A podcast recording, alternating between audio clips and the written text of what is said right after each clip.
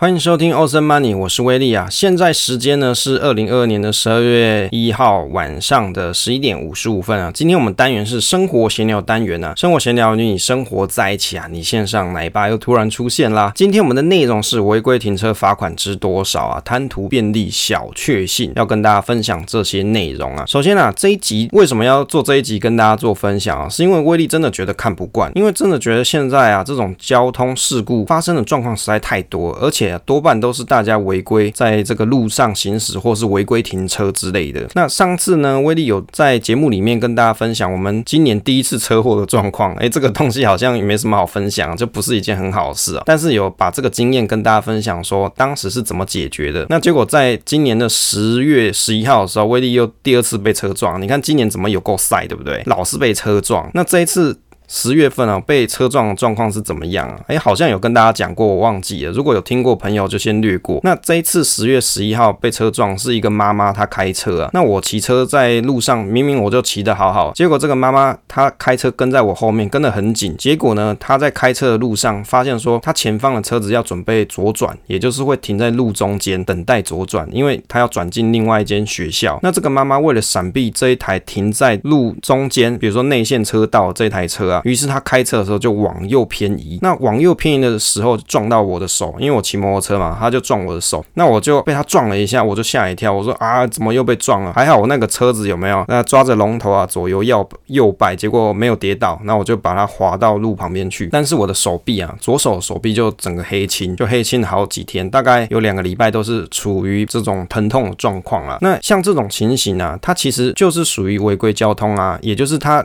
在行驶的路上没有。注意到前方的车辆状况。那一开始这一次的初判表是我有看了一下，对方他是被写说未注意车前状况。那我是任意驶出边线，那我就把这个初判表提供给我们社群里面的这个保险专业的大大小局啊，让他帮我看一下。那他也看了我的行车记录的影片，他说像这样子开写说任意驶出边线是蛮奇怪的。于是他就帮我打电话去给这个交通大队的警察，跟他去问啊，跟他去讨论。结果这交通大队的警察他也打电话给我。跟我说，他有重新 review 了一次这个影片，所以他有做了更正。他说啊，对方的肇事因素是未注意车前状况，以及汽车驾驶人不依标线指示变换车道，也就是说他有跨越双白实线的情形。那我这边呢，肇事因素是尚未发现肇事因素。那违规的事实是说，机车占用自行车专用道。但是其实这个占用自行车专用道这件事情，那个交通大队警察有跟我说，我在事发的时候，当下那边是没有自行车专用道的，是我在行行车。纪录片里面前面比较前期的骑车的路上啊，我有压到了这个自行车的专用道，我就跟这个警察说啊，那个是自行车在骑的，我看大家都在骑，大家骑摩托车都走那边啊，所以我也觉得蛮奇怪，这就是我也不不懂的地方。后来我有仔细去看了自行车专用道的图片，在马路上印的那个图片啊，跟摩托车的图片是不一样的哦。如果你大家在骑车的时候，你去观察一下，你可以去先 Google 打一下自行车道路交通安全号志以及摩摩托车。车道的号志，你去看一下，那个图是不一样。虽然都是有人抓着摩托车，或是抓着那种自行车的图案，那也有两个轮子啊，有轮子之类的。可是其实它不是同一个图案，所以我就发现说，那很很多人其实都跟我一样，都是违规骑在自行车车道上。那这一次的案例呢，因为现在是在找对方的保险业务员讨论当中啦，那我也把相关的这种素材材料都给他，就等他约时间跟我做讨论。那我也蛮感谢小菊友去帮我跟交通大队去 fight 一下。因为本来他开给我是写说任意驶出边线，任意驶出边线是什么东西？是指说我们在马路行驶的路上啊，它其实是有一个车道线嘛，也就是有车道边线，那也就是。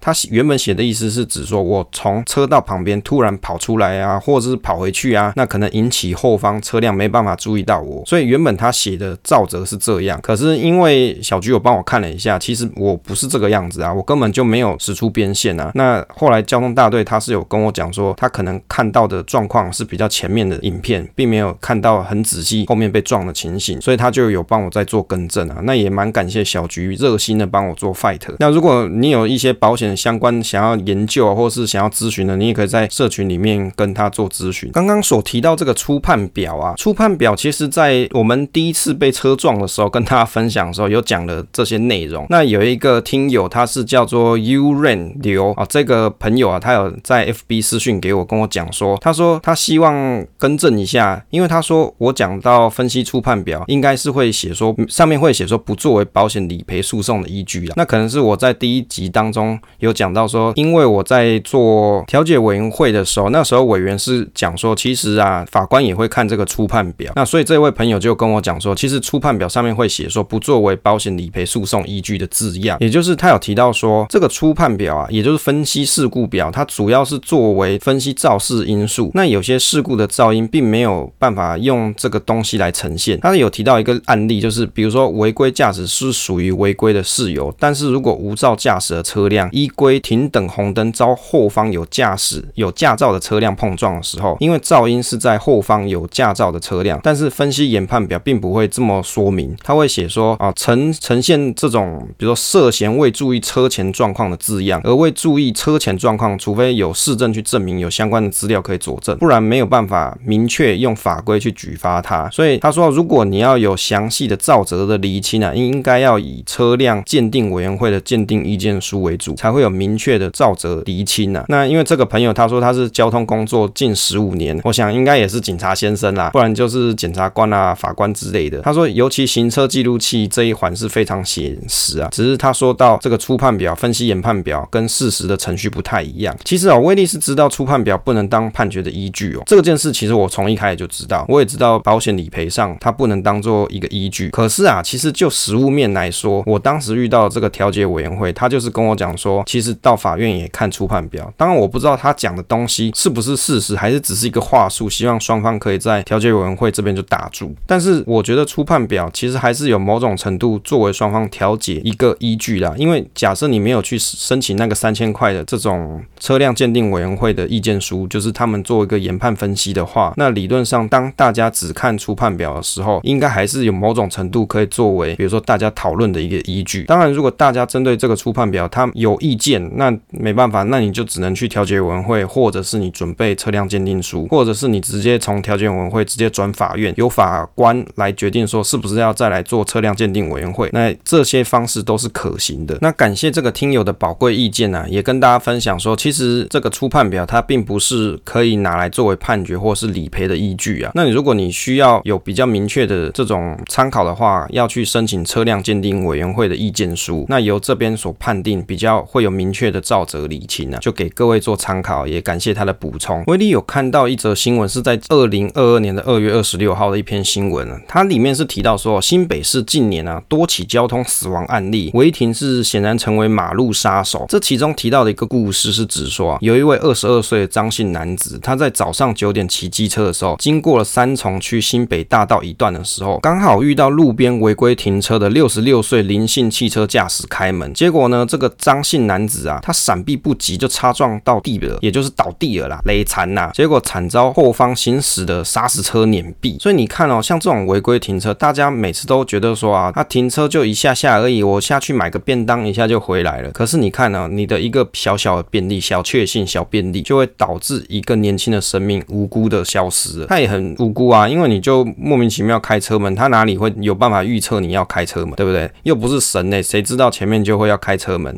但是你看这种预防驾驶的观念啊，大家还是一定要有。比如说你在路上骑车的时候，你就要去想说旁边的车车啊，它会不会突然开车门？像我每次都会这样想，但是有时候你又不能骑得太靠中间车道，因为中间车道又有很快的车，有时候又会按喇叭在那边逼车，就很靠背，对不对？就那边哔哔叭叭这样子啊，右边又有随时会开车门的这种车。那如果旁边还有自行车道，哎，不好意思，自行车道你摩托车不能骑哦。所以你看哦，那有些人就会想说，那我就骑路旁边好了，边线以外，哎，不行，因为边线以外也是属于违规交通，你必须要行驶在车道之间，这就是边线以外啊，那个并不是车道，那也是违规行驶。所以你看，从种种的路况来说，真的很不利像这种摩托车的驾驶人。那当然了、因为你违停的关系啊，有些汽车驾驶人也会遭受到波及啊。那到底违规停车会被罚多少啊？也跟大家再分享一下。我看了一下法规的规定啊，比如说你在类似这种出入口或是消防栓前面停车，大概以汽车来说，大概会罚一千两百块。那如果你是并排停车的人啊，汽车也会罚一千两百块，机车、脚踏车是罚九百块钱。那如果你是在路边画有停放车线之处所停车的营业车，也会被罚钱。那如果你是停车的时间、位置、方式啊，以及车种不依规定者，也会被罚钱，大概也是六百块到一千两百块之间。所以，如果你在禁止临时停车者这种地方去停车，也是罚差不多六百到一千两百块之间。所以你看哦，台湾这种罚随便违规停车这种罚则其实不是很重，就是差不多一两千块的事情。所以有很多人呢、啊，他会抱持一种侥幸的心态，会想说，那我反正我开车的人啊，我要去找停车场，我要走很远，也有可能我也要被收个，比如说五十块、一百块的，那我还不如啊，就停在当下，停一下下而已，一下下而已，不会怎么样。那你就会想说，那我也不用去缴停车费啊，那我就赌我不会被抓，对不对？因为像现在比较麻烦的是在于说啊，交通违规新制已经有限制了很多项目，没有办法让大家可以去检举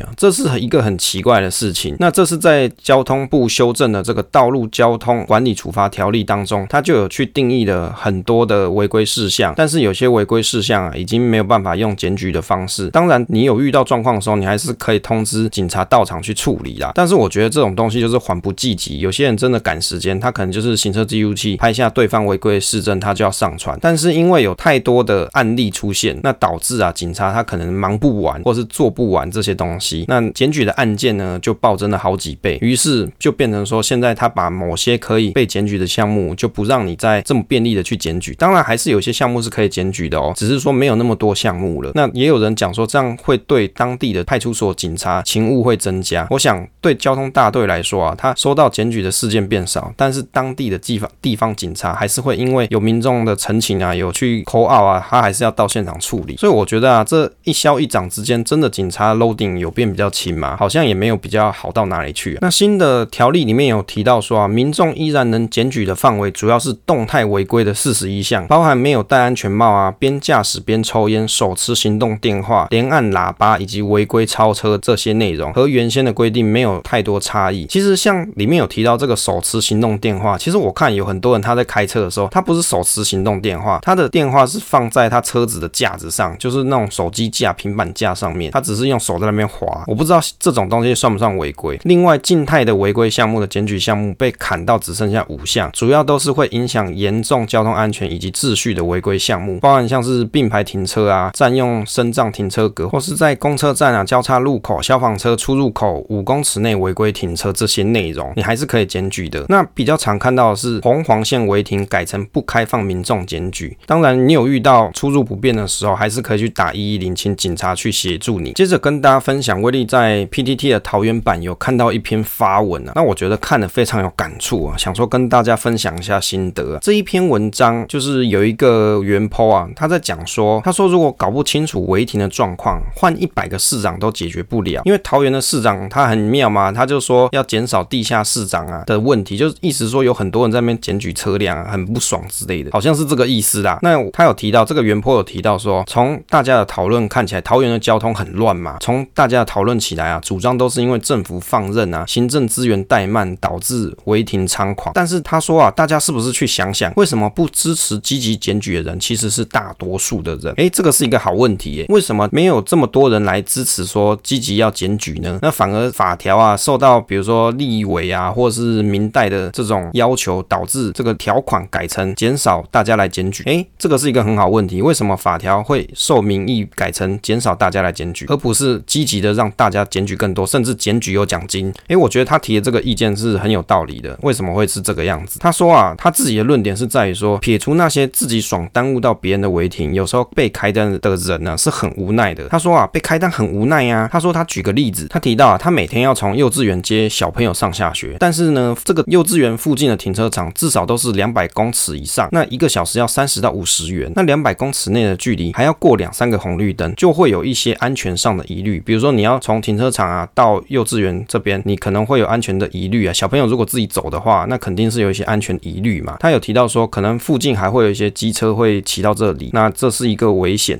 所以同样的情况底下，幼稚园的家长只能选择停在附近的红线，也就是在幼稚园旁边附近的红线，所以几乎都被警察开过单。他说啊，桃园这边的邮局啊，附近停车场也是有相当的距离，也有会有相同的状况，更不用提到说，比如说家里附近没吃的，就会有一堆人想去热闹的地方违停买东西吃。所以啊，他提出的论点是说，问题就在于说，有太多人要去生活必要的地方，却没有足够的腹地可以停车，而市府的道路规划又奇烂，两线道的路硬是画出三条线出来，三条道出来啊。所以他认为，在短期内如果没有做都更或是都市计划改善之前呢、违停是很难解决的。他提到啊，开单很容易，但是生活很不易呀、啊。诶，大家是不是觉得他讲的很有道理啊？就是主张说，其实违停是因为。道路规划的不良，以及啊，比如说大家想去便利的地方，这些地方就是只有这些停车场，或是没有足够腹地让大家停车啊。那以及他有提到说，幼稚园，因为他要让小朋友可以比较安全的下车，他只能停在幼稚园旁边的红红线区啊。那没办法，有时候还是会被开单，但是他不愿意去更远的地方，比如说两百公尺外的停车场，而且有可能要让小朋友自己去过马路，过这个，比如说两三个红绿灯，或者是他要牵着小朋友，牵着两三个小朋友，两个小朋友啦，应该是两两。个小朋友牵着两个小朋友在过这些马路，他觉得这些也会有疑虑啊。那这篇文章底下就有很多人在推文，是在讲说这个其实就是人民素质的问题啊。那也有讲说原坡不要找借口，那就是意思说你你就是想要随便违停啊，只想要你自己的小便利啊，就不管别人死活。针对这个原坡他所提出的论点啊，威力有自己的想法。其实我是觉得啊，他认为说幼稚园应该要提供足够的停车位给他去停车，其实这个是有点困难的。这就很像现在台北市在那边炒公宅一样，就是要做一些社会住宅给大家住。可是问题是，你在精华地段里面，你要做这些社会住宅，花了很多的钱，可是你只能给几百个人住，几百户住。那对绝大部分人来说，这社会资源就是被浪费在这些地方，因为大家都有缴税金啊。可是结果你的社会住宅只有给少部分人可以住，大部分的人根本享受不到，或者是他审核的条件非常严格。那其实停车位也是一样的状况啊，在相对稀缺的地段的时候，你要找到足够的停车位本来就是很困难的事情，除非你要学其他的国家，例如说像新加坡，他们吃东西的地方是一个叫 food court 的地方，就是所有卖吃的都聚集在某一个地段。那你要去百货公司，可能就是某个地段都是百货公司。那以及啊，严格限制购车的人，也就是你要取得车牌是需要付出非常昂贵的代价，你才可以取得车牌。也就是你在新加坡的路上，你去看到这些车子，其实他们都是有钱人，因为他要花很贵的钱去买那个车牌，你才可以去拥有行驶在道路上了的权利，但是我觉得这个并不奇怪啊，因为新加坡它真的很小，如果每个人都开个车的话，那想必这个都市马上就被塞爆了。因为新加坡是一个很小的城市，但是它塞了很多人，因为它的经济也蛮好的嘛，也是这个东南亚地区啊一个非常重要的城市，经贸往来啊很重要的港口。所以你看这么小的城市要塞这么多人，如果每个人都为了他的需求而去开车的话，那这个都市马上就被塞爆。所以他们国国家的方式就是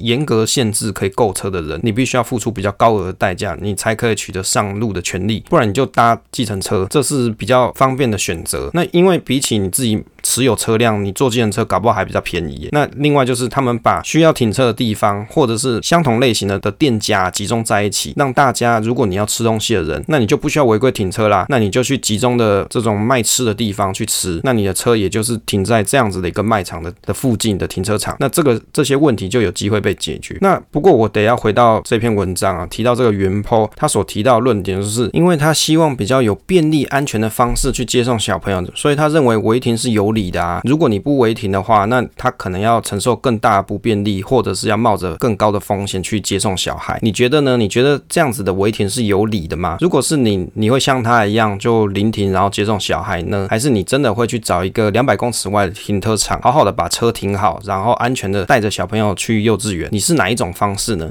如果是威力的角度哦，如果我一开始在选幼稚园的时候，我可能就会先想我到底要怎么接送他。那如果真的没办法，那我可能只能骑摩托车载小朋友上上学啊。当然你会提到说，诶，你骑摩托车可能也蛮危险的。那没办法，你总是要取得一个平衡点呢、啊。要么就是你要找比较远的停车位，一开始在找这个幼稚园的时候，你就要先想好这附近哪边可以停车。那如果这个地方真的不好停车，我是不是可以换其他幼稚园来就读？这是一个方案啦。然后或者你就真的只能用走路的方式过去，或者是你只能用骑摩托车方式过去，甚至你要用其他大众交通工具的方式去接送小孩，这一定会比较麻烦。可是没有办法，因为在都市的环境里面，它停车位就是比较稀缺，它可能就不是这么便利。这就是大家必须要共同来承担、共同来想办法的事情。所以你看，其实交通违规的事情呢、啊，最主要还是在于说，绝大部分人是漠不关心、啊，会认为说我只想要自己的便利，而忘记了当你的违停是有可能会害到另外一个家庭的一辈子。所以呢，这一集呢，就是要劝世啊，跟大家讲说啊、呃，希望大家在开车的路上，或者是你在停车的路上，一定要找一个安全的停车位，不要影响到别人。即使你今天真的要违停，你也要要去停一个不会影响到交通的地方。我觉得有很多人很奇怪，他就是要违停，可是你明明你在往前开一点点，你就可以停个违停，但是比较安全，不会影响到大家的地方，可是你偏偏要停在会影响到大家的地方，比如说就在路中间，你就停下来，你就不肯再往前挪一点点车格。